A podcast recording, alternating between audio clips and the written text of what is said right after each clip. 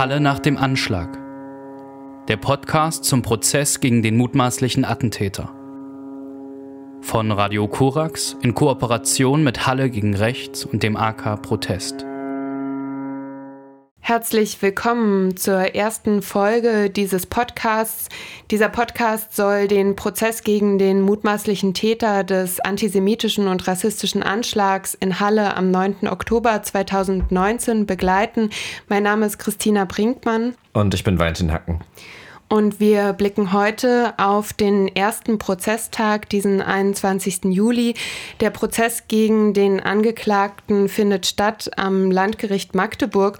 Und erst einmal wollen wir aufrufen, die Rahmenbedingungen, unter denen dieser Prozess stattfindet, nachdem die Generalbundesanwaltschaft Anklage erhoben hat.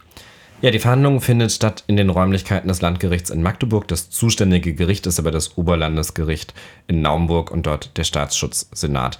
Dort gibt es aber keine Räume, die groß genug sind für diese Verhandlung, insbesondere nicht unter den Bedingungen, dass immer noch äh, Corona ist.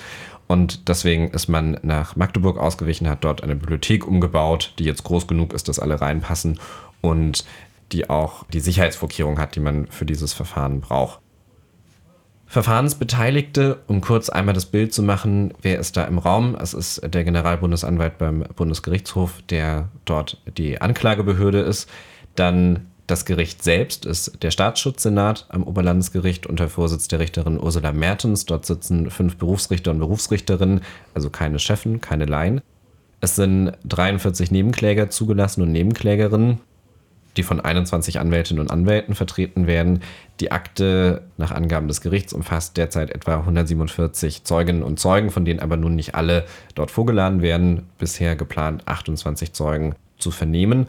Das ist äh, der Rahmen. Dazu kommt noch im Gerichtssaal sitzen noch Dolmetscherinnen und Dolmetscher, damit übersetzt werden kann. Und es sitzen dort zwei Gutachter, ein Gutachter, eine Gutachterin, äh, die sich aus psychologischer, psychiatrischer Perspektive äh, den Angeklagten anschauen mit der Frage, ist er schuldfähig oder nicht.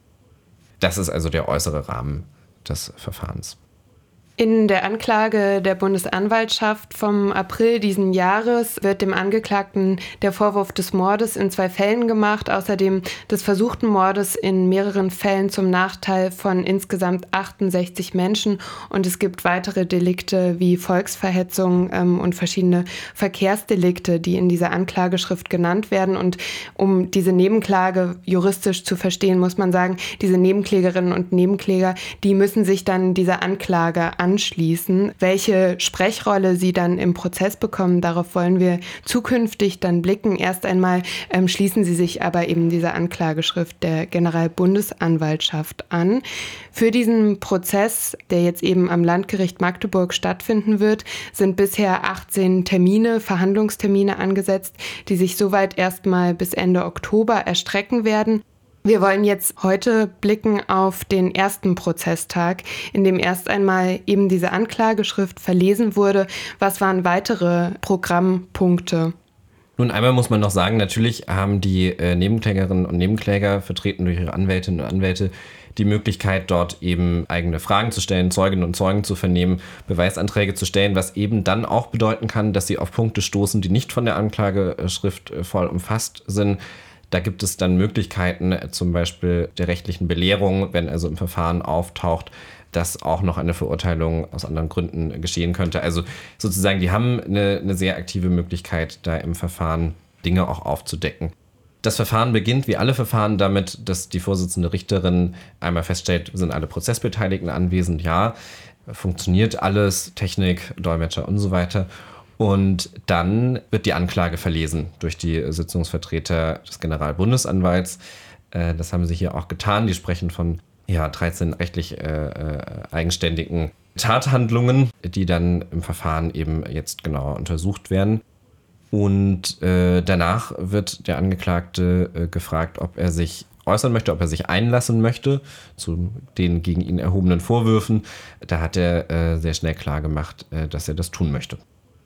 Dieser erste Prozesstag hat mit zwei Stunden Verspätung begonnen. Auch eine Sache, die dann medial schon diskutiert wurde durch Journalistinnen und Journalisten, dass das quasi eine Panne des Gerichts ist, dass ähm, vor allem auch eben diese Nebenklägerinnen und Nebenkläger dann lange warten müssen, bis sie in den Prozesssaal eingelassen werden konnten mit zwei Stunden Verspätung.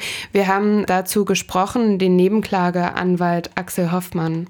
Der erste Tag ist immer schwierig, aber dieses äh, Riesengetue über Sicherheit am ersten Tag äh, darf natürlich nicht darüber hinwegtäuschen, dass in diesem Bundesland im Alltag nicht besonders viel dafür gemacht wird, äh, dass sich Jüdinnen und Juden, äh, Minderheiten, äh, Einwanderer, Geflüchtete hier sicher fühlen. Das muss man schon mal sagen. Da darf man sich nicht täuschen lassen. Und insofern war das heute auch halt eine Inszenierung, die nicht funktioniert hat.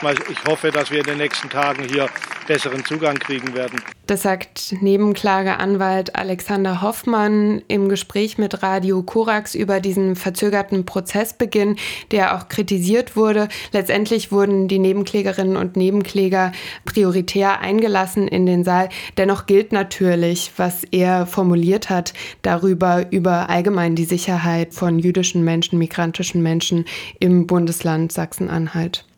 Ja, und ich bin mir sicher, äh, er möchte damit ja auch noch auf andere Dinge anspielen. Also konkret haben wir ja die Frage, warum war keine Polizei vor der Synagoge? Eine Frage, die nicht nur in diesem Prozess sicherlich auch noch eine Rolle spielen wird, sondern auch in der politischen Aufarbeitung. Der Landtag von Sachsen-Anhalt hat dazu einen parlamentarischen Untersuchungsausschuss eingerichtet, der sich unter anderem mit dieser Frage beschäftigt. Und dann bin ich mir sicher, äh, dass er auch im Kopf hat, dass ja der Angeklagte äh, zwischenzeitlich einen Fluchtversuch unternommen hatte aus der Haftanstalt in Halle, äh, wo er untergebracht war. Und auch das hatte inzwischen politische Folgen. Da musste der Justizstaatssekretär gehen weil sich natürlich die Frage gestellt hat, wie kann es denn bitte sein, dass dieser Gefangene in einer Haftanstalt eine Mauer überklettern kann, das irgendwie auch noch eine ganze Weile dauert, bis das mal so richtig auffällt und bis es dann auch durch die, durch die Hierarchieebenen ins Ministerium vordringt. Das sind, glaube ich, noch die Rahmeninformationen auch zu, zu diesem O-Ton. Wir haben schon angesprochen die Rolle der Nebenklage auch in diesem Prozess. Eine der Personen, die sich beteiligt an dieser Nebenklage, ist Naomi Henke-Gümbel, die am 9. Oktober 2019 an Yom Kippur in der Synagoge in Halle anwesend war und überlebt hat. Ähm, sie hat sich geäußert im Gespräch dazu, wie schwierig es auch ist, nach Magdeburg zu reisen, am Prozess teilzunehmen, was für eine wichtige Funktion aber auch diese Beteiligung an der Nebenklage für sie hat. Auf der anderen Seite ist es so, war das eine, auch eine sehr bestärkende Erfahrung, denn ähm, wir haben gezeigt, dass wir uns nicht unterkriegen lassen und dass wir aufstehen für eine gerechtere Gesellschaft, dass wir unsere Stimme ähm, ja, äh, dagegen erheben und, und dass, das, dass wir dem nicht weiter Platz geben wollen in, in dieser Gesellschaft.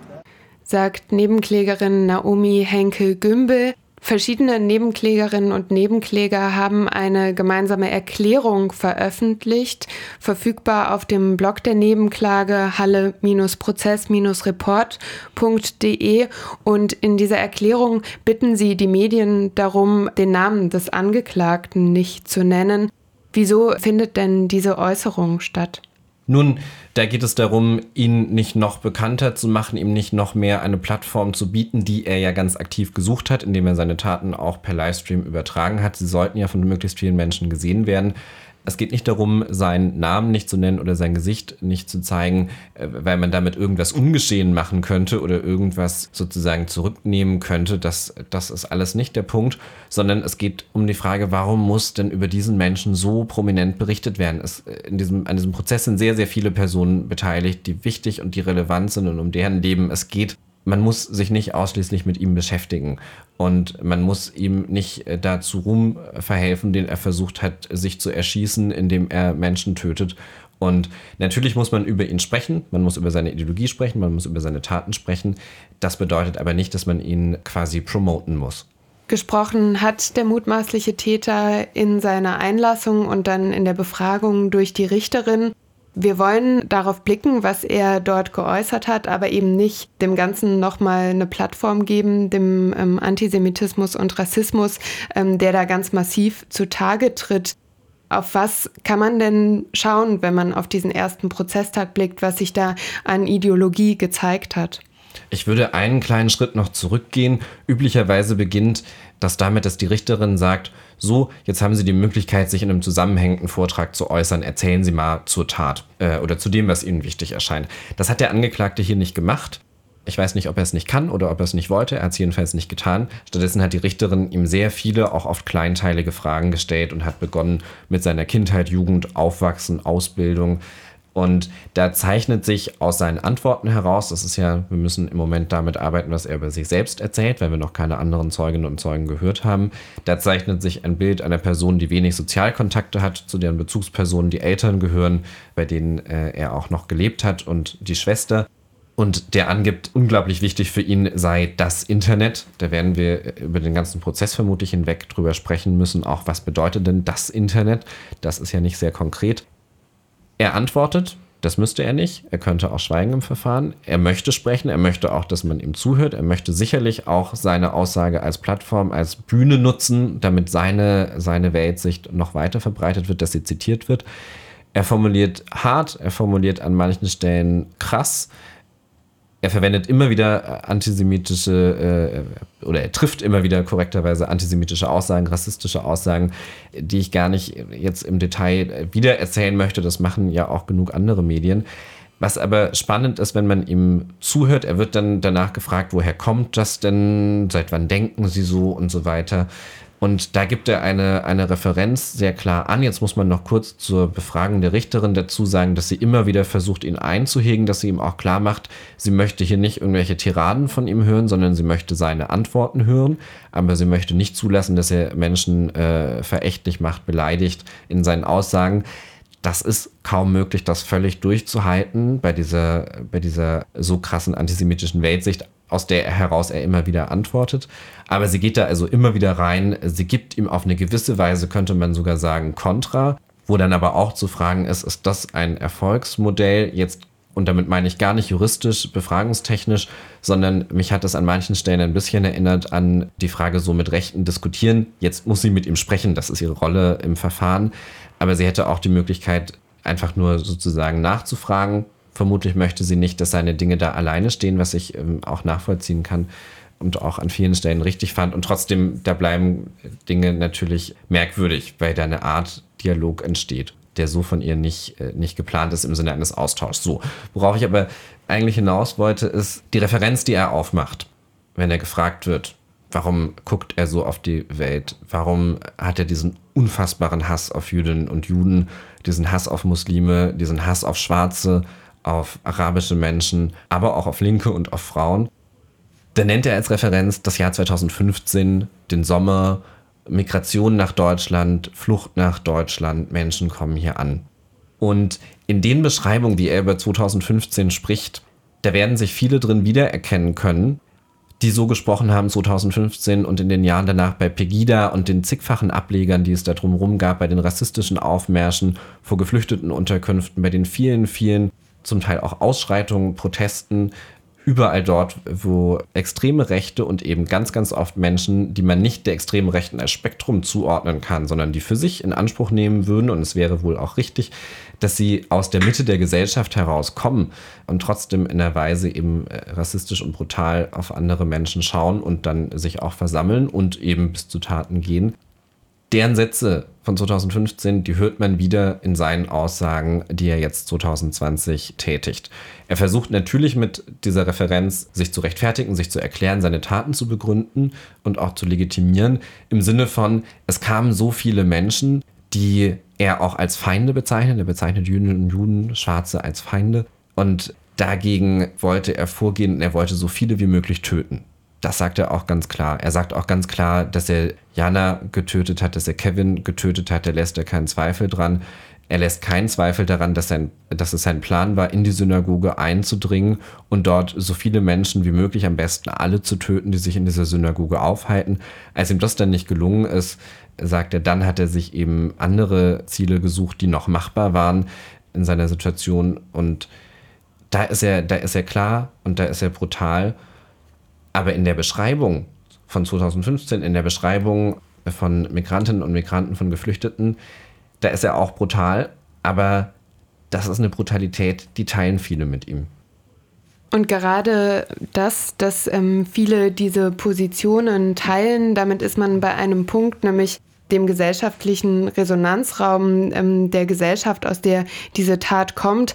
Das ist ein Punkt, den auch Sabrina aufgerufen hat, eine der Nebenklägerinnen, anwesend in der Synagoge am 9. Oktober und jetzt eben in der Nebenklage vertreten. Und ähm, sie hat sich in einem Statement, in einem Videostatement, das über Left Vision veröffentlicht ist, genau dazu geäußert, dass dieser Prozess Klarheit bringen muss darüber, wie diese Tat gesellschaftlich eingebettet ist, ähm, wie sie funktioniert in einer Gesellschaft, in der der Täter davon ausgeht, dass er ähm, damit ähm, ja positive Resonanz bekommt. Ja, wenn ich da kurz einhaken darf.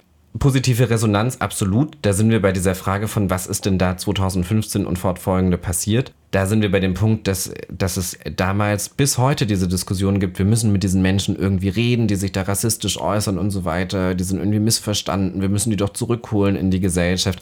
Damit hat man ja unglaubliche Positionen legitimiert, Positionen, die nun diese Täter auch vertritt und die er im Übrigen als Begründung dafür nimmt, so viele Menschen wie nur möglich zu töten, so viele Jüdinnen und Juden wie nur möglich zu töten, Schwarze und andere.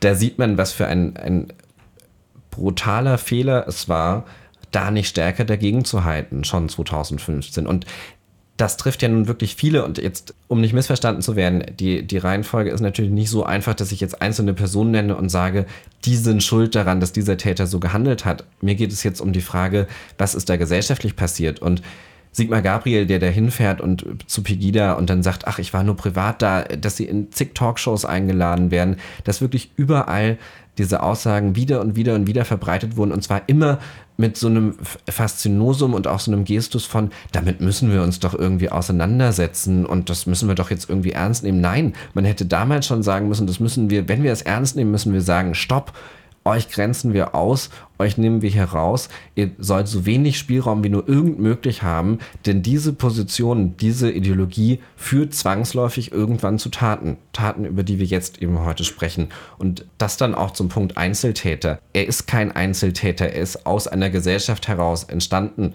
seine Ideologie ist aus einer Gesellschaft heraus entstanden, aus einer gesellschaftlichen Debatte auch heraus entstanden. Im Übrigen würde ich davon ausgehen, nicht erst ab 2015, aber das hat ganz offensichtlich relevant dazu beigetragen. Und auch Antisemitismus im postnarzisstischen Deutschland zu sagen, das ist irgendwie ein Thema von, von einer einzelnen Person, ist ja eine irre Betrachtungsweise. Und letzter ausholender Satz dazu. Er sagt, das Internet war ganz wichtig für ihn.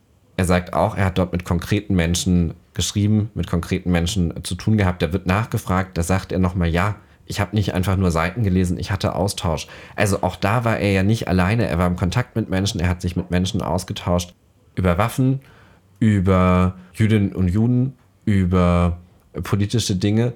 Nichts davon ist alleine. Wenn ich in einer Gesellschaft bin, in der es diese Dinge gibt und wenn ich im Kontakt mit konkreten Menschen bin und sei es digital, dann bin ich nicht alleine. An dieser Stelle sei auch verwiesen auf die Prozessberichterstattung von DEMOC vom Zentrum Demokratischer Widerspruch, die auch nach diesem ersten Prozesstag nochmal das Stichwort Gamification gebracht haben. Auch der Verweis sei angebracht auf einen Artikel, der im Oktober 2019 nach dem Anschlag veröffentlicht wurde vom Magazin Der rechte Rand, ähm, online zu finden mit dem Titel Anschlag von Halle inszeniert wie ein Ego-Shooter diese Komponente werden wir hier auch im Podcast in den kommenden Folgen weiter aufgreifen. Ich möchte gerne noch mal auf einen Aspekt eingehen, nämlich diese Einzeltäter-These dahin führend, was gab es denn für Äußerungen, was rechtsextreme Strukturen wie die sogenannte identitäre Bewegung angeht an diesem ersten Prozesstag? Die identitäre Bewegung kommt tatsächlich vor in seiner Aussage. Er wird danach gefragt, ob er sich denn nicht überlegt hätte, sich einer Gruppe anzuschließen. Er wird auch gefragt, ob er sich nicht überlegt hätte, äh, diesen Anschlag mit anderen Personen zusammen zu begehen. Das verneint er und sagt, äh, so wenig möglich, wie möglich Leuten davon erzählen, sonst ist die Gefahr groß, dass man entdeckt wird. Das kann stimmen, das muss aber nicht stimmen. Das kann er ja auch als Schutzbehauptung sagen, und zwar jetzt gar nicht zu seinem Schutz, sondern zum Schutz von möglichen Personen, die seine Pläne kannten oder vielleicht auch unterstützt haben und von denen er nicht offenlegen möchte, dass es sie gibt. Wissen wir nicht. Das ist also eine Spekulation an der Stelle. Über die identitäre Bewegung spricht er, er verharmlost sie als gewaltfrei, das sind sie nicht. Das ist aber nicht der entscheidende Punkt an der Stelle, sondern der entscheidende Punkt ist, äh, dass er sagt, na, die haben doch sozusagen nur das und das gemacht, das bringt ja auch in so einen Kontext von, man darf seine Meinung in Deutschland ja auch nicht frei sagen, was, was ihn übrigens auch wahnsinnig verbindet mit Pegida und all den anderen und auch mit jeder Trotteldemo auf irgendeinem Marktplatz, wo einem jemand ungefragt ins Mikrofon sprechen würde und sagen, ich darf hier meine Meinung gar nicht mehr sagen. Davon ist er also auch überzeugt. Und also das, was sie da gemacht hätten, das hätte ja nun schon genügt, dass der Verfassungsschutz sie beobachtet. Daran sieht man, dass diese Wege also äh, nicht erfolgversprechend seien, sondern das Einzige, was bliebe, wäre eben der bewaffnete Kampf, also sich Waffen beschaffen oder in seinem Fall sich Waffen selbst herstellen und dann losziehen und Menschen töten. Und er sagt ja auch, das jetzt nicht wörtlich wiedergegeben, sondern sinngemäß, quasi einer muss doch da mal anfangen und das hätte er getan also er kennt die Identitären, er kennt rechtsextreme Strukturen, er kennt Christchurch, darauf bezieht er sich ja eben auch. Auch das nochmal zur Frage von Einzeltäter oder nicht Einzeltäter. Es gibt natürlich ähm, Referenzen und Dinge, auf die er sich bezieht. Das heißt, so hat sich äh, der Angeklagte geäußert zu rechtsextremen Strukturen wie der identitären Bewegung. Wie ordnet er selbst denn seine Taten ein? Da es ist spannend, sich den ersten Prozessbericht von Demok, äh, die wir schon erwähnt haben, durchzulesen, die nochmal ihn an der Stelle tatsächlich wörtlich zitieren, was aber hier auch wichtig ist. Äh, nämlich mit seinem Satz, die Übertragung, gemeint ist der Livestream, war viel wichtiger als die Handlung an sich. Denn also es ging ihm natürlich darum, Menschen zu töten. Wie gesagt, daran lässt er keinen Zweifel. Aber es sollte auch gesehen werden und es sollte andere auch inspirieren, motivieren, auch wenn das merkwürdige Begriffe sind in diesem Zusammenhang. Jedenfalls, seine Taten sollten nicht die einzigen Taten bleiben, sondern es sollten andere dasselbe tun wie er, weil er auch sagt, es ist ja klar, er kann ja nur anfangen. Also das ist, hat eine ungeheure Brutalität, wenn er sagt, er kann ja nur anfangen. Es ist aber die konsequente Vollendung dessen, was er davor sagt, so viele wie möglich töten. Dann müssen eben andere auch anfangen, Menschen zu töten, bis wir unser Ziel, die weiße Rasse zu verteidigen, bis wir, bis wir damit, und ich verwende jetzt seine Begriffe, bis wir das geschafft haben. Wo wir bei dem Bericht von Demok sind zum ersten Prozesstag, dort ist ein, ein wichtiger Punkt auch nochmal aufgegriffen. Und da geht es nun um die Vorsitzende Richterin und um die Frage, wie funktioniert Antisemitismus. Ohne es lange auszuführen, sie sagt ihm an einer Stelle, na, er hätte sich doch mal diese Synagoge angucken sollen, dann hätte er vielleicht darüber anders gedacht. Und da weist Demok völlig zu Recht darauf hin, dass das was Zynisches hat, weil er ganz klar sagt, wenn er sich in der Synagoge besser ausgekannt hätte, dann hätte er seine Tat vielleicht erfolgreicher begehen können. Und also diese Vermutung, dass es genügt, dass ein krasser Antisemit äh, sich mal eine Synagoge anguckt und dann hört er auf, Antisemit zu sein, zeigt jetzt hier kein besonders großes Verständnis davon, wie Antisemitismus funktioniert und ist auch mit Blick auf seine anderen Aussagen, hat das was Groteskes, wo er eben, also was er bedauert, ist, dass er Weiße getötet hat, weil das nicht sein Ziel war. Alles andere bedauert er da nicht.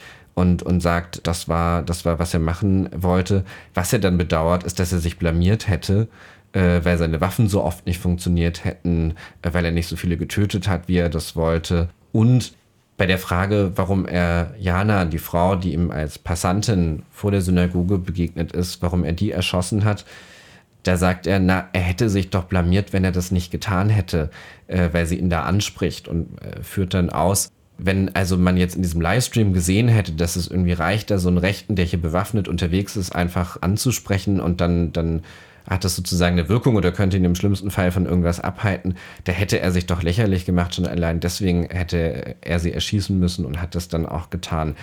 Jemanden, der sich so äußert, nahezulegen, er soll sich mal eine Synagoge anzuschauen. Wir können, glaube ich, alle sehr froh sein, dass er auf absehbare Zeit nicht in der Lage sein wird, sich eine Synagoge anzuschauen.